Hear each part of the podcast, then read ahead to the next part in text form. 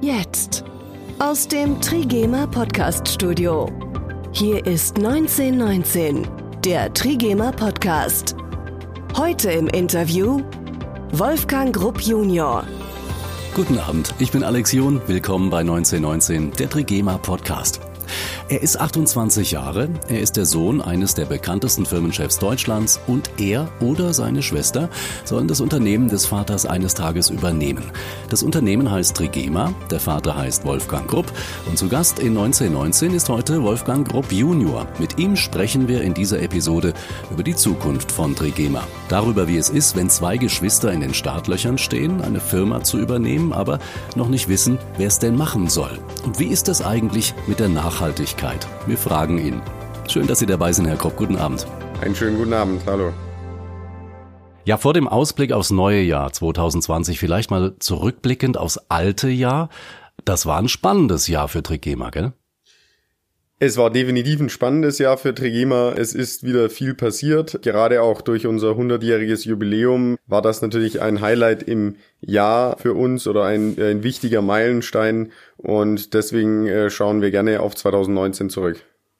Ihr Highlight aus dem Jahr 2019, war das das große Fest oder was ganz anderes? Ich glaube, es war definitiv das große Fest. Man hat sich ja auch äh, lange darauf vorbereitet und deswegen war es so, sage ich mal, so ein bisschen nicht der im Mittelpunkt, weil es ja, sag ich mal, eher gegen Ende des Jahres war. Aber es war definitiv, sage ich mal, das, wo man, wo man irgendwie das Jahr so ein bisschen drumherum ausgerichtet hat. Wenn man jetzt aufs neue Jahr schaut, haben Sie Pläne? Wird sich was verändern bei Trigema? Ich glaube, es wird sich nichts groß verändern. Ich glaube, es sind immer kleine Veränderungen, die wir tagtäglich machen. Wir haben spannende Projekte ähm, für 2020 auch wiederum geplant oder die wir gerne umsetzen möchten. Ich in meinem Bereich, zum Beispiel in dem, in dem Thema Digitalisierung, sind wir gerade in der Produktion ja an einem Tablet-Projekt dran, das weiter ausgebaut wird und dann aber auch in Verkaufsthemen haben wir auch ähm, Umbauten von Testgeschäften und ähm, es bleibt äh, spannend und wird sicherlich nicht langweilig 2020. Trigema, lass uns über Nachhaltigkeit sprechen. Das Thema Nachhaltigkeit wird ja immer aktueller, ist es ohnehin schon und es wird immer mehr. Wie ähm, steht Trigema zu diesem Thema und wie wollen wir es erreichen, die Umwelt noch mehr zu schonen? Nachhaltigkeit spielt bei uns immer schon eine sehr große Rolle im Unternehmen, egal was, egal in welchem Bereich steht das mit an vorderster Stelle. Wir werden in beiden Bereichen, sage ich mal, produktionstechnisch plus produkttechnisch versuchen, immer am vordersten, vorderster Front der Nachhaltigkeit zu sein. 2020 ist unser Ziel, erstmals die Cradle-to-Cradle Gold-Zertifizierung bekommen, sowie unsere komplette Produktpalette in, mit dem grünen Knopf, dem staatlichen Siegel auszeichnen zu können. Was muss denn Ihrer Ansicht nach passieren, dass noch mehr Menschen bei diesem Thema einfach umdenken bei der Nachhaltigkeit? Muss man die erziehen? Ist das Aufgabe der Hersteller oder der Politik oder der, der Konsumenten selbst? Ich nehme jetzt hier mal die diplomatische Antwort und sage irgendwie, es ist, glaube ich, so eine Mischung aus allem. Ich glaube, es muss, es ist, ist sicherlich irgendwie in einer Sache irgendwie die Erziehung, dass man einfach sagt, Nachhaltigkeit wird wichtig, weil ohne Nachhaltigkeit ist es kein Trend, sondern eine Nötigkeit, das ähm, zu machen. Und ich glaube, dann muss es ein Zusammenspiel sein zwischen, sage ich mal, Herstellern, aber auch der Politik, wo man dann sagt, okay, wie kann ich ein Umfeld schaffen, wo es dann auch dem Konsumenten oder dem Verbraucher auch leicht wird, nachhaltig zu leben. Und ich glaube, gleichzeitig ist es aber auch so, dass der Verbraucher natürlich geschärft werden muss und gesagt, gesagt werden, okay, was sind eigentlich die Nachteile, wenn ich es nicht mache, so wir dann zusammen, sage ich mal, in eine nachhaltige Zukunft kommen. In dem Zusammenhang habe ich neulich einen äh, Artikel gelesen, da ging es um das Stichwort Shopping-Charme. Viele Leute haben tatsächlich äh, ein schlechtes Gewissen, einkaufen zu gehen, zu sagen, ist das wirklich nachhaltig? Und äh, kaufen dann auch tatsächlich nachhaltig, eben weil sie so ein bisschen zurückschrecken und sagen, ich will nichts, nichts Nachhaltiges kaufen.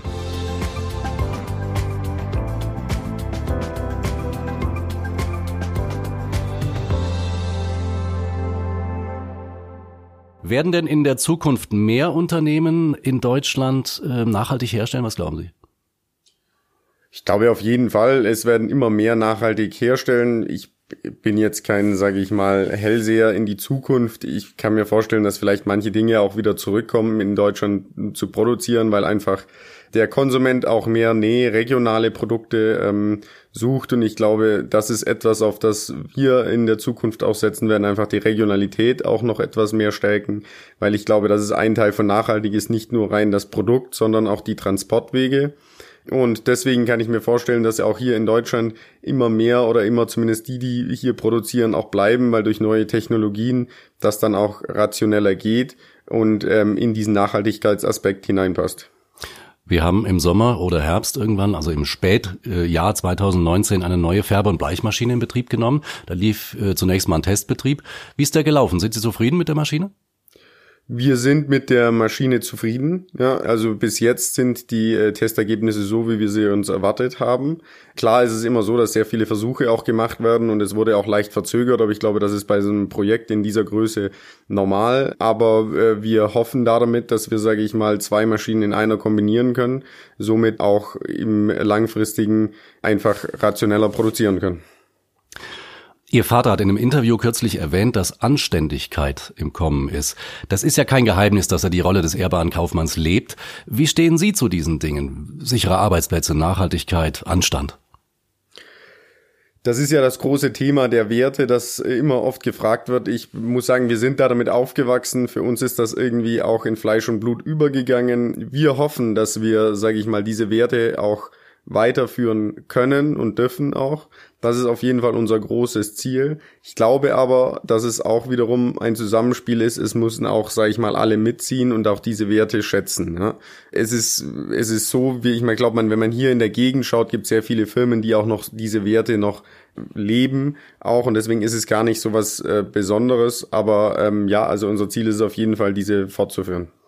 Beim Jubiläum haben Sie gesagt, also bei der großen Gala, Ihr Vater sei Ihr größter Mentor. Lieber Papa, 2012 sagten wir, wir wollen dein Lebenswerk fortführen. An dieser Aussage hat sich auch nichts geändert. Aber wir wollen es so lang wie möglich mit dir zusammen machen, denn du bist unser wichtigster Mentor. Wie kann man das verstehen? Können Sie da ein Beispiel nennen? Ja, also ich glaube, ich, ich hole da ein bisschen weiter aus. Es war, es war ja ist immer so, meine äh, Schwester und ich, wir haben ja eine ähnliche Ausbildungslaufbahn gemacht. Wir haben dann, äh, waren in der Schweiz im Internat und waren dann in, haben in London dann studiert, unseren Bachelor und Master. Und dann hat man uns immer gesagt, ja, was machen wir denn nach dem ähm, Studium oder, oder man macht sich ja automatisch Gedanken in seinem Masterstudium, was macht man danach? Irgendwie geht man woanders hin. Und ich habe selbst immer für mich meine Entscheidung mit auch getroffen, weil ich gesagt habe, okay, ich möchte mit meinem Vater so lange wie möglich noch zusammenarbeiten arbeiten, weil das, was er in einer sehr, sehr schwierigen Branche, wo sehr viele insolvent gegangen sind oder aufhören musste, was er da geschafft hat, ist sicherlich eine unternehmerische Leistung, wo ich gerne von lernen wollte und einfach sehen möchte, okay, was macht er tagtäglich, damit er das die letzten 50 Jahre auch so geschafft hat in einer Branche, wo es nicht normal ist. Und deswegen haben wir gesagt beim Fest, ja, ähm, er ist unser größter Mentor, weil er uns einfach auch immer gewisse Praktiken zeigt und uns auch zeigt, okay, wenn man tagtäglich die kleinen Probleme löst, ja, dann hat man am Ende keine großen und kann auch in jeder Branche, egal ob es jetzt, sage ich mal, Textil ist oder eine andere, langfristig erfolgreich sein. Und da kann ich jetzt auch kein einziges Beispiel nennen, aber ich glaube, es sind sehr, sehr viele kleine tagtägliche Sachen, wie er mit Mitarbeitern umgeht, Lieferanten und auch Kunden und was man da, sage ich mal, für ein Feingefühl hat, was ihn zu unserem größten Mentor macht. Er macht ja kein Geheimnis daraus, dass eines der Kinder die Firma bekommen wird. Ich habe ein Testament gemacht und ja. habe klar gesagt, äh, damit die, die Kinder sich ein Leben lang lieben und nicht ein Leben lang streiten, ja. kriegt es nur ein Kind. Äh, und das andere Kind bekommt was anderes, weil ich so viel Familienunternehmen gesehen habe, wo im Prinzip nur gestritten wird und so weiter. Ein Kind muss die Verantwortung für Trigema auf seinem Rücken 100 Prozent alleine haben. Beide können in der Firma arbeiten, aber einem muss es gehören. Wie geht man damit um als Geschwisterpaar? Der eine kriegt es, der andere nicht. Ist das nicht schwierig? Nee, das ist überhaupt nicht schwierig. Meine Schwester und ich, wir verstehen uns sehr gut. Wir sind uns unserer, Ver unserer Verantwortung bewusst. Wir wissen, was, auf was wir uns hier vorbereiten. Wir bereiten uns beide auf die Nachfolge ähm, auch vor. Wir sagen, wir wollen es nur machen, wenn wir es auch wirklich können. Ja.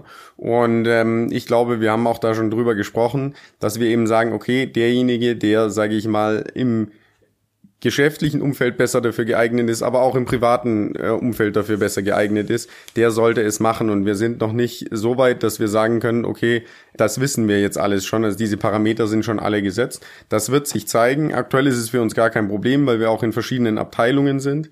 Das ist auch wichtig, weil sonst würden wir uns wahrscheinlich auch viel streiten. Ja, wir verstehen uns sehr gut, aber da streitet man sich dann auch, äh, könnte man ja auch mal Argumente haben.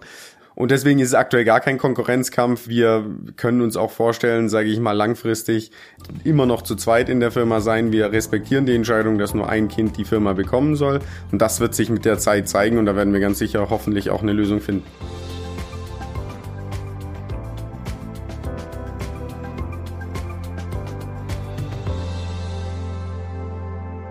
Lassen Sie uns mal spinnen. Angenommen, Sie würden morgen die Firma übernehmen. Würden Sie dann was anderes machen?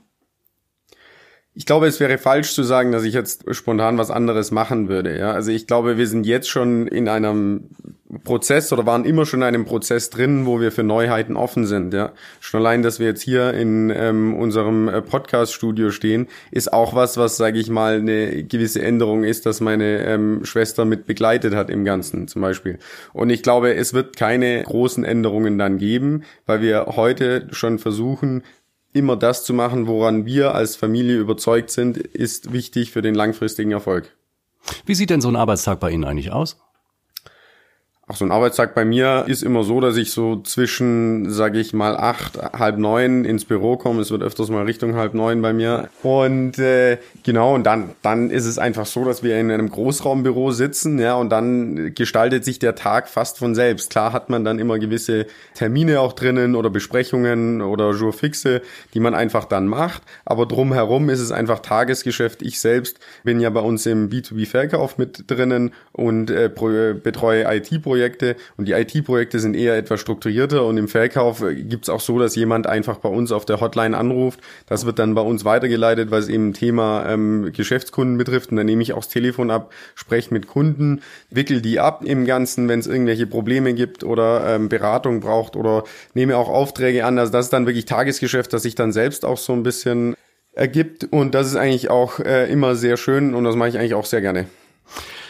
Viele kaufen mittlerweile fast ausschließlich im Internet ein. Rechnen Sie damit, dass sich dieses Kaufverhalten der Kunden in den nächsten Jahren noch mehr auf den Online-Bereich äh, ausdehnen wird? Stichwort Testgeschäfte, die gibt es ja auch. Steht das nicht in Konkurrenz? Da muss ich ganz ehrlich sagen, gibt es ja ganz, ganz verschiedene Meinungen und ich selbst äh, traue mich da keiner irgendwie wirklich zu. Ich sage mal, ich gehe mal von aus, die Zuwachsraten im Online werden bei uns immer noch sein in den nächsten Jahren. Wie weit die dann prozentual, sage ich mal, noch gehen, ähm, wird sich dann zeigen. Ich persönlich spontan würde sagen, ich glaube, es wird immer eine Mischung sein zwischen stationärem und online. Für uns ist online eine große Chance, weil wir eben überall hinliefern können, ohne ein stationäres Geschäft äh, vor Ort zu brauchen. Ja. Wie weit sich aber dann irgendwann die Grenze von dem von online erreicht ist, weiß ich jetzt aktuell nicht. Ich glaube, es spielt auch so ein bisschen mit den Nachhaltigkeitsthemen zu tun. Wann kommen da irgendwelche Regularien, die vielleicht dann auch wieder online den Einzelversand von Paketen schwieriger macht oder ist dann die Schwelle, dass es zu teuer ist? Weil wissen wir alles nicht. Wir bereiten uns aktuell darauf vor, dass wir noch der Meinung sind, dass online bei uns noch die nächsten Jahre auf jeden Fall stark wachsen wird, hoffentlich zumindest. Und wie weit das dann noch geht, kann ich aktuell noch nicht sagen.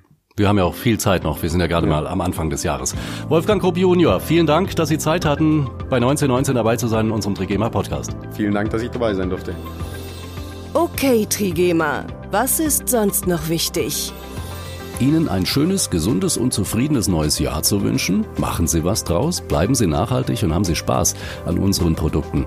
Wir sind in drei Wochen wieder für Sie da. Bis dahin, machen Sie es gut. Das war 1919, der Trigema Podcast. Die nächste Episode gibt's am Freitag in drei Wochen um 19.19 Uhr. .19. Alle Episoden auch auf trigema.de.